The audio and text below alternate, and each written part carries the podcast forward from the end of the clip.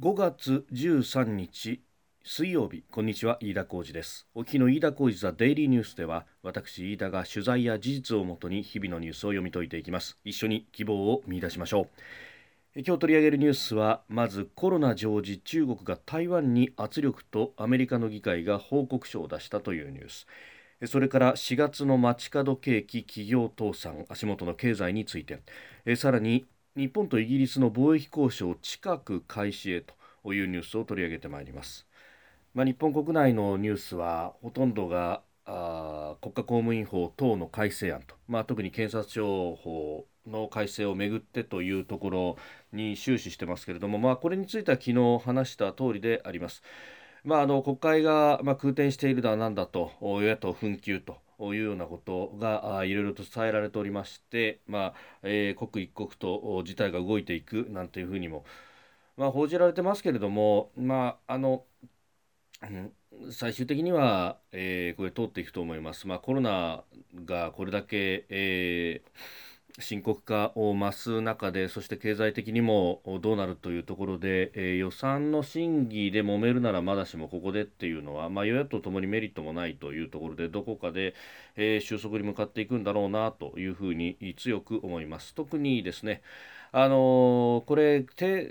検察官も含めて定年延長そのものに野党も全く反対をしていないと、まあ、それはそうなんですね、えー、野党、まあ、各党、えー、大きな支持母体は、連合という、まあ、労働組合の大きな組織ですけれどもその、まあ、中核を担うところの一つが自治労というですね、まあ、官僚とか、まあ、国公務員の、えー、労組ということになりますが、まあ、その方々は、えー、定年延長そのものに関しては、まあ、もろ手を挙げて賛成と。いう人たちが多いのでというか、まあ、別にあの定年が延長されることにデメリットは全くないということもありますんで、まあ、その辺で、えー、妥協点を見出せるんじゃないかなということは思っておりますので、えー、ここではことさら大きくは取り上げません。え、そしてですね、え、アメリカの議会の諮問機関米中経済安全保障調査会が12日え中国がこの新型コロナウイルスの感染拡大に乗じて台湾へえ軍事外交面で圧力を強めていると非難する報告書を公表いたしました。えー、中国の反対で台湾が WHO に参加できず新型コロナをめぐる情報共有が阻害されていると批判をしております。まあ、再三ここでもお伝えしている中国の周辺各国への圧力特に台湾に対してというのは非常にプレッシャーをかけておりまして、えー、何度もお話ししておりますが台湾の南東の沖のところで、えー、空母遼寧を含む打撃軍が演習を行ってたりであるとかあるいは、えー、報告書の中にも書いてあります中国軍の航空機が台湾海峡の、えー、中台の中間線を台湾側に越える事案が、えー、今年に入ってすでに3回起きたこと、えー、などを挙げてえー、世界が新型コロナに気を取られている間に中国は圧力を強化したというふうに指摘をしております。まあ、これと合わせてですね、えー、アメリカの議会上院は、えー、台湾の WHO 年次総会のオブザーバー参加を促す法案というのを全会一致で可決したということであります。えー、WHO の年次総会は週明け18日の、まあ、月曜日から行われるということであります。まあ、これについてですね、えー、台湾のまあ、駐日大使に相当する、えー、台北駐日経済文化代表所の社代表がさまざま寄稿をしたりだとかですね、えー、日本においても広報活動というのをやってますけれども、まあ SARS から始まってさまざまな知見を台湾は積み重ねてきていると。そしてこの武漢発症の新型コロナウイルスについても年末の段階ですでに WHO に対して人から人への感染がかなり広がっている危険性があるということを、えー警鐘を鳴らしたんですけれどもこれが全く黙殺されたということがありでさらに WHO にま加盟をしていないということもあるので情報は入ってこないしそして、え、情報を出してもほとんど取り合ってもらえないという中ええ貿易の漏れ穴になることを非常に台湾も強く恐れましたけれども、えー、一方であの国際社会の中で、まあ、他の手段を使って例えば新型インフルエンザに対しての情報共有の、まあ、WHO とは別のスキームを使って日本やアメリカなどと情報共有をしながらええ効果的にこの新型コロナウイルスを抑え込んでいったと、まあ、そのノウハウを世界で共有するだけでも非常に大きなええー、これは知見にもなるし、まあ、メリットになるというところ、まあ、WHO の存在というのは、まあえー世界中で、まああの公衆衛生の劣悪さなどで亡くなる人を少しでも救おうじゃないかという理想から、えー、この組織というのは始まったものでもありますので、えー、そういった原点に立ち返れば台湾を呼ばないという理由がないと、えー、むしろこれは何ですかと。中国様のメンツなのか。それとも世界中この地球にいる、えー、人々の命や安全とどっちを取るんですかと。まさかそれ天秤にかけるわけじゃありませんよねと。いうことであります。まあ、国際正義というところでも、まあ、中国の影響下に本当に WHO あるんですかと、まあ、WHO の中のですね、まあ、良心派と呼ばれる人たちが動き出すことも期待をしたいですし、まあ、あ中国がそうやってメンツにこだわっているうちは、えー、世界中から、えー、信用されずそして世界中からむしろどんなにお金を出そうがどんなにマスクを出そうが世界中からあ白い目で見られるということは避けられないということを指摘しておきたいと思います。まあ、あの日本でも全く一言ではありませんでえー、昨日からもその前からもお伝えしてますけれども、えー、尖閣の周辺で、えー、中国海警局の船が日本の漁船を追いますというようなことがありました。まあ、これ、え、日本の海上保安庁が、まあ、体を張ってというかですね、えまあ、巡視船を増強したりなんかしながらもうスクランブル体制でやっています、え、そしてその、まあ、ご詰めとして、え、情報収集で、えー航空機を出したりとかさまざ、まな活動自衛隊やそして米軍というところもやってますが、まあ、ポイントはいくつかありますけれども一応は海警局の船公の船であるということでいたずらにここで日本が、え、自衛隊を出すとか、えー、いうことになるとそれは日本の側からエスカレートさせた、えー、事態を格上げしたということになりますのでそれはしてはいけないと、えー、ここは海上保安庁に頑張ってもらわなければいけないんですがさはさりながら海上保安庁に、え、非常に大きな負担がかかっているのも事実であります。これまああのー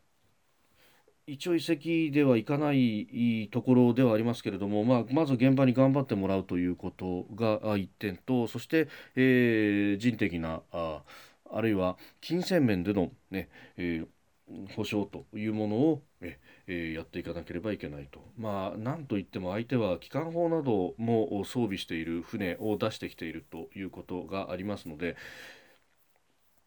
まあ、これに対してですね、まあ、海上保安庁の船が、えー、真正面からというのは非常に難しいかもしれないんですが、まあ、あの国際法を遵守した上でえ、えー、まずは海保に頑張ってもらうしかないというところ。そして、えー、その、まあ、海保がある意味時間を稼いでいるうちに、え、外交面で、え、世界中を巻き込んでですね、まあ、これあのアメリカの議会が報告書を出したというのも一つの機会であります。まあ、この辺で、えー、国際世論をどんどんと味方につける形で、えー、やっていくしかないと。えー、結局これあの現状変更という意味では、まあ、あのクリミア半島における、まあ、ロシア、まあ、ロシアがですねやあの実際に手を下したかどうかってロシアは、え、否定はしておりますけれども、まあ、国際的にはもうすでに明らかですが、ああいったことが起きてるのと全く同じことがですね東アジアの海上で起ころうとしているんだと、えー、実際南シナ海で起きそして今回尖閣で起ころうとしているんだということを世界中にアピールしそして、えー、世界を味方につけていくというしたたかな我々の戦略が求められていると、えー、外務大臣や外務省は何をやってるんだというところも懸念するところであります。えー、そして足元の経済です4月の街角景気は最悪を更新しました飲食やサービスどん底にという見出しが立っております。あの外出の自粛が、まあ、4月に入って緊急事態宣言があり、えー、大きな打撃を受けているのはもう周りを見てもねえー、実感するところでありますが、えー、飲食、旅行などのサービス関連はほとんどの回答者が景気が悪いと答えているもうどん底の、えー、状況になっております。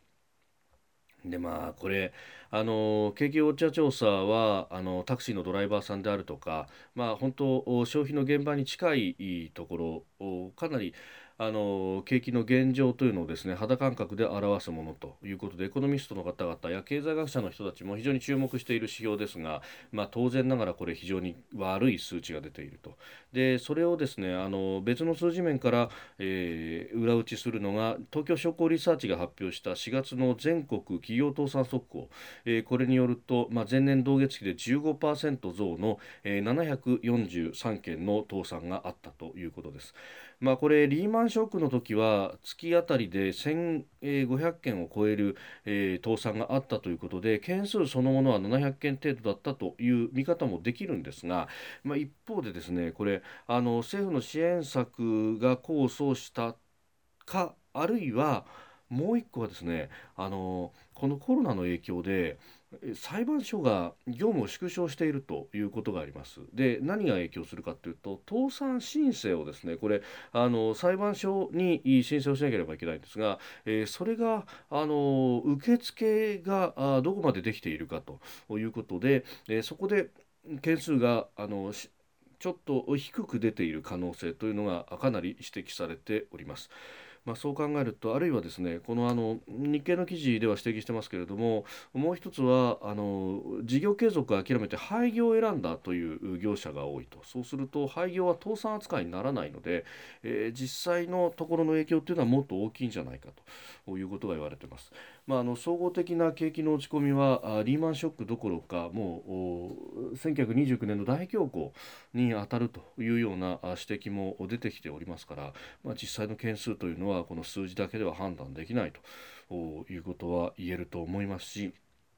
まあ、その辺りの資金繰りというのが、えー、時を追うごとに、えどんどんと悪くなっていくというのがあります。まあ、政府金融機関の支援策それからあの再開できるところは経済を再開していくということと合わせてですねもう一刻も早くやっていかなきゃなんない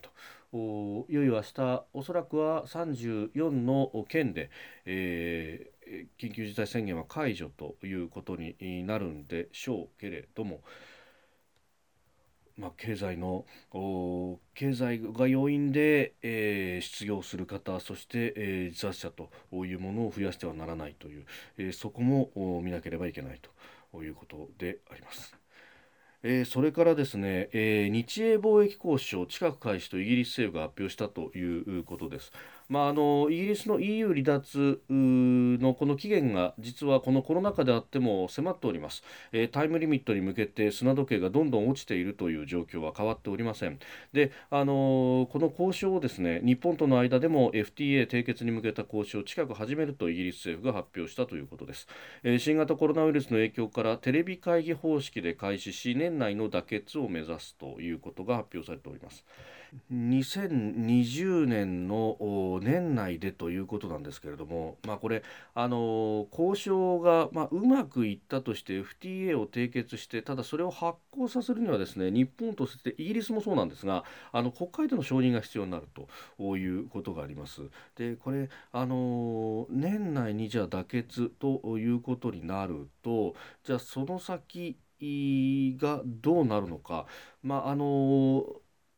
臨時国会やってればいいんですけれどもおそらく年内だけで12月ぐらいに、まあ、あこれが、えー、締結に向けて妥結ということになると2021年の通常国会でようやくということになります。そうするとあのこれブリグジットは、えー、1月31日で、えー、離脱と。いうことになりで、えー、そしてですね移行期間の終了は、えー、2020年末ですねなんで移行期間の終了までになんとかあしなきゃいけないんですけれどもそれが果たして間に合うかっていうのがスケジュール的に非常に微妙だというところになってきております。